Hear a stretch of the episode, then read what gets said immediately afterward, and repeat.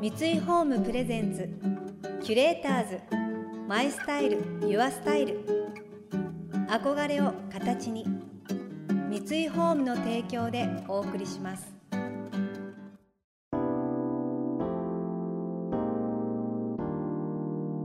溢れる情報の中で確かな審美眼を持つキュレーターたちがランデブー。今日のキュレーターズは亀田誠二です。慎吾鈴木です。想像力を刺激する異なる二人のケミストリー。三井ホームプレゼンツキュレーターズ。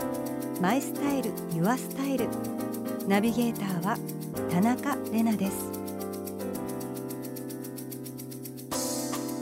今日のキュレーターズは音楽プロデューサーでベーシストの亀田誠二さんとミュージシャンの慎吾鈴木さん。亀田さんはこれまでに椎名林檎さん平井堅さんスピッツグレーなど数多くのアーティストのプロデュースやアレンジを手掛け幾多の J−POP の名曲を生み出してきました。一方ヒップホップジャズソウルのグルーブを軸に卓越した演奏力と唯一無二のサンプリングセンスを持ち合わせる慎吾鈴木さん。CM 楽曲ドラマや映画の劇版なども担当されたりマバヌアさん関口慎吾さんとともにバンドオーバルとしても活動されています。お二人の最終週となる今回はキュレーターズたちが週末の過ごし方を提案するキュレート・ユア・ウィークエンド。今回は明日明後日東京日比谷公園と周辺エリアで開催される日比谷音楽祭にフォーカス。この音楽祭の実行委員長を務めているのが亀田さんなんです。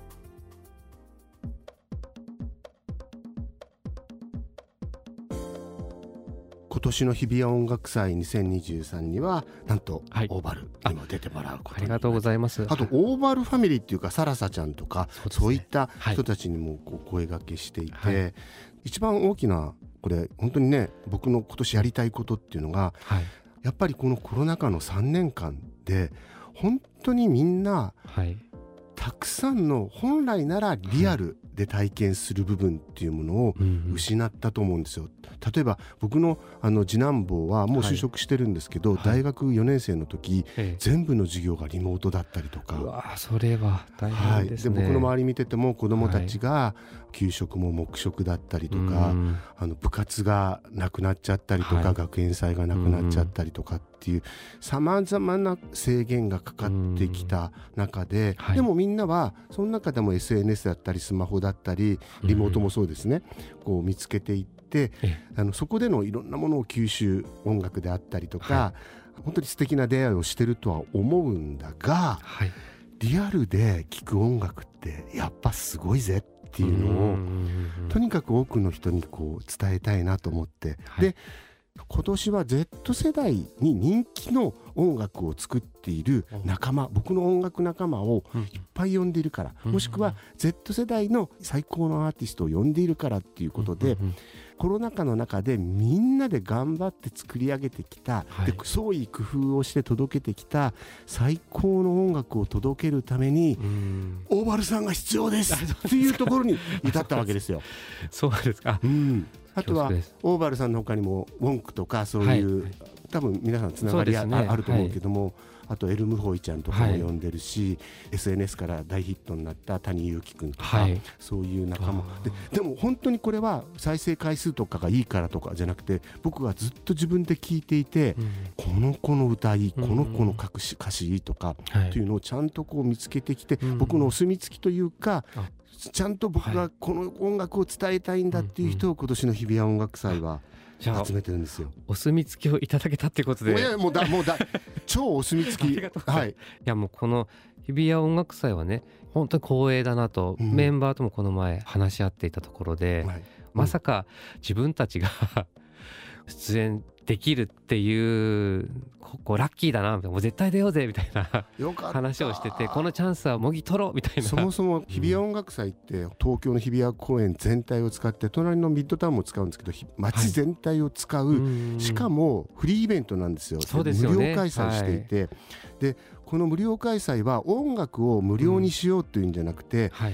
例えばあの今まではい。もうハードロックしか聴かなかった、ね、とかバンドしか聴かなかった子たちがオーバルのサウンドを聞いてうわかっこいいとか石川さゆりさんを見に来た演歌大好きなおっちゃんが「あ何これ？サラササラサちゃんってうん歌うとこの子すごいじゃん」みたいな。うんうんうんなんかそういう新しい出会いっていうものをうん。無料っていう何のこのハードルがない中で感じてもらいたい、でそこで好きになった音楽、アーティストに対して作品買ったりコンサート行ったり、うんうんうん。応援してあげてほしいっていうそういうきっかけ。なんかね。図書館本でいうところの図図書館みたいな存在になりたくて、なんかいいですね。僕もここのイベントの素晴らしいところがこう無料で妥協せずやっているところで、はい。一この音楽を楽しむっていううん。音楽好きな一人としては、無料ってすごい嬉しいんですよね、うんうん。やっぱりきっかけになるしこの大都市の東京の素晴らしい場所ではい。音楽がフリーでこう聴けるっていう環境がやっぱりこの文化的な価値としても大きいしよ。あの海外やっぱり住んでたこともある分そういうのに東京って割とねいいアーティストさんとか来るし、うん。フェスもあるんですけど割とこうやっぱりそれが普通なんだけども、うん。チャージ払っていくうん。中で、うん。外国ってフリーイベントで超一流のミュージシャンが来て出それでそれがその街ごと文化的な街になるきっかけになるしみんな音楽に寛容になるし他人に対して寛容になってオープンになるきっかけになるからこういうイベントってあったらいいなって昔から思ってたんですよね。いやー嬉しい。無料っていうことで僕的僕も子供の頃ねなんか、はい、両親に連れられて行った姉のバレエの発表会とかもういいもう超嫌で行くんですよ、ねなんで行かなきゃいけないんだろうと思って行くんだけど、うん。そこで聞いたチャイコフスキーとかあクルミアル人形とかめちゃくちゃいい曲だと思っちゃって子供ながらに。はいはい。そういうところで出会う音楽ってああるはずだと思って。僕もね小学生無料の公民館でやったジャズのコンサートのテイク5がいまだにアルトサックスが残っててそういうこと。そういうことですよね、うん。それが今でも思い出せるしそういう一つ一つの積み重ねが自分とか社会を豊かにしていくみたいな、まあ、それが文化っていうことだと思っていて、はい、でそれを根付かせるために日比谷音楽祭は本当にこの無料っていうことにこだわって、あのいます。あ素晴らしいですね。キュレーターズ。マイスタイル。ユアスタイル田中れながナビゲートしています東京 FM キュレーターズ。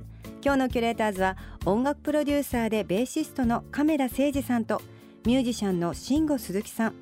日比谷音楽祭は都会のど真ん中で開催されるこれまでにないフリーで誰もが参加できるボーダレスな音楽祭。その実行委員長として音楽の持つ可能性を伝え続けている亀田さんですが実は音楽イベントを立ち上げるのは今に始まったことではありません。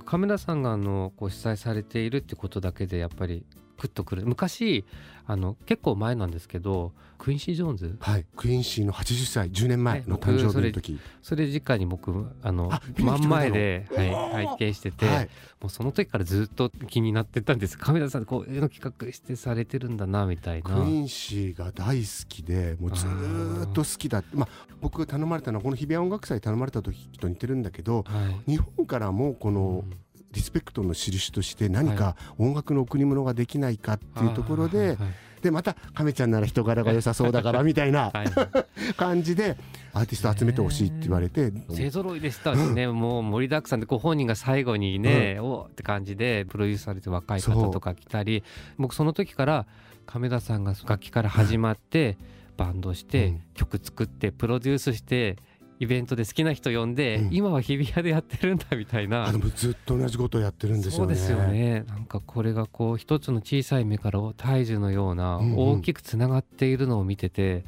さあそんなイベントに出させてもらえるんだみたいなそういうなんか自分の思いあって。うん今年ねはい。すごい記念すべき年であ日比谷野音が100周年ななんですよ。でその日比谷野音100周年の方の実行委員長も僕がやややってるんですね。はい、でこの間あの野音の100周年をお祝いしようということで、はい。NHK の歌コンが生中、はいはい。日比谷野音と NHK ホールを結んで生中継してくれて、僕南こうせつさんあ。ののあのバックバンドもその野音からやったんですよ。でその時に、はい。あのこうせつさんに僕からうん「神田川」とかそういう大ヒット曲もありますけどはい。僕中学校の卒業式のはい。次の日にうん。自分で先生にお願いしに行ってはい卒業コンサート。うん今までやったりもやってないんですよ。はい。やりたいと。で音楽は不良のやるものじゃないですからちゃんとえっと僕が 仕切りますからやらせてくださいって言って、その時にやった曲のレパートリーの中にサザンの愛しのエリーとかもあるんだけど、うんうんかぐや姫の妹をもやらせていただいてうん。でその時に僕思ったのがうん中学の卒業式のねええ。コンサートを自分から企画してやらせてくださいって言ってるのとうん。日比谷音楽祭自分から こうやりたいっていうふうにやってると俺ずっと同じことを何十年も繰り返してんだなと思ったの。そうか。そその規模の大小はあるにしろ熱量とか思いとかやりたいことっていうのは変わってないっていいうことなんですね。日比谷公園ってとてもピースフルなそうですよね。平和な感じじゃないですか、はあそこでやるってまさにこの音楽にぴったりなうん環境だななんてもね思っています。あーありがとうございます。これ楽しみですね、本当に。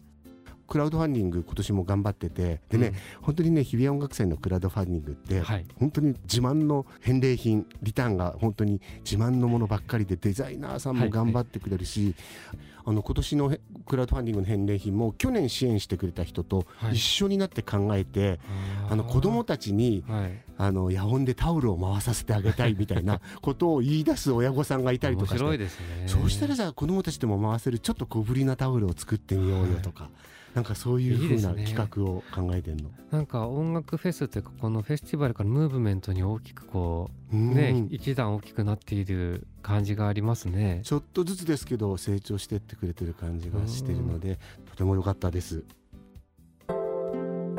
キュレーターズマイスタイルユアスタイル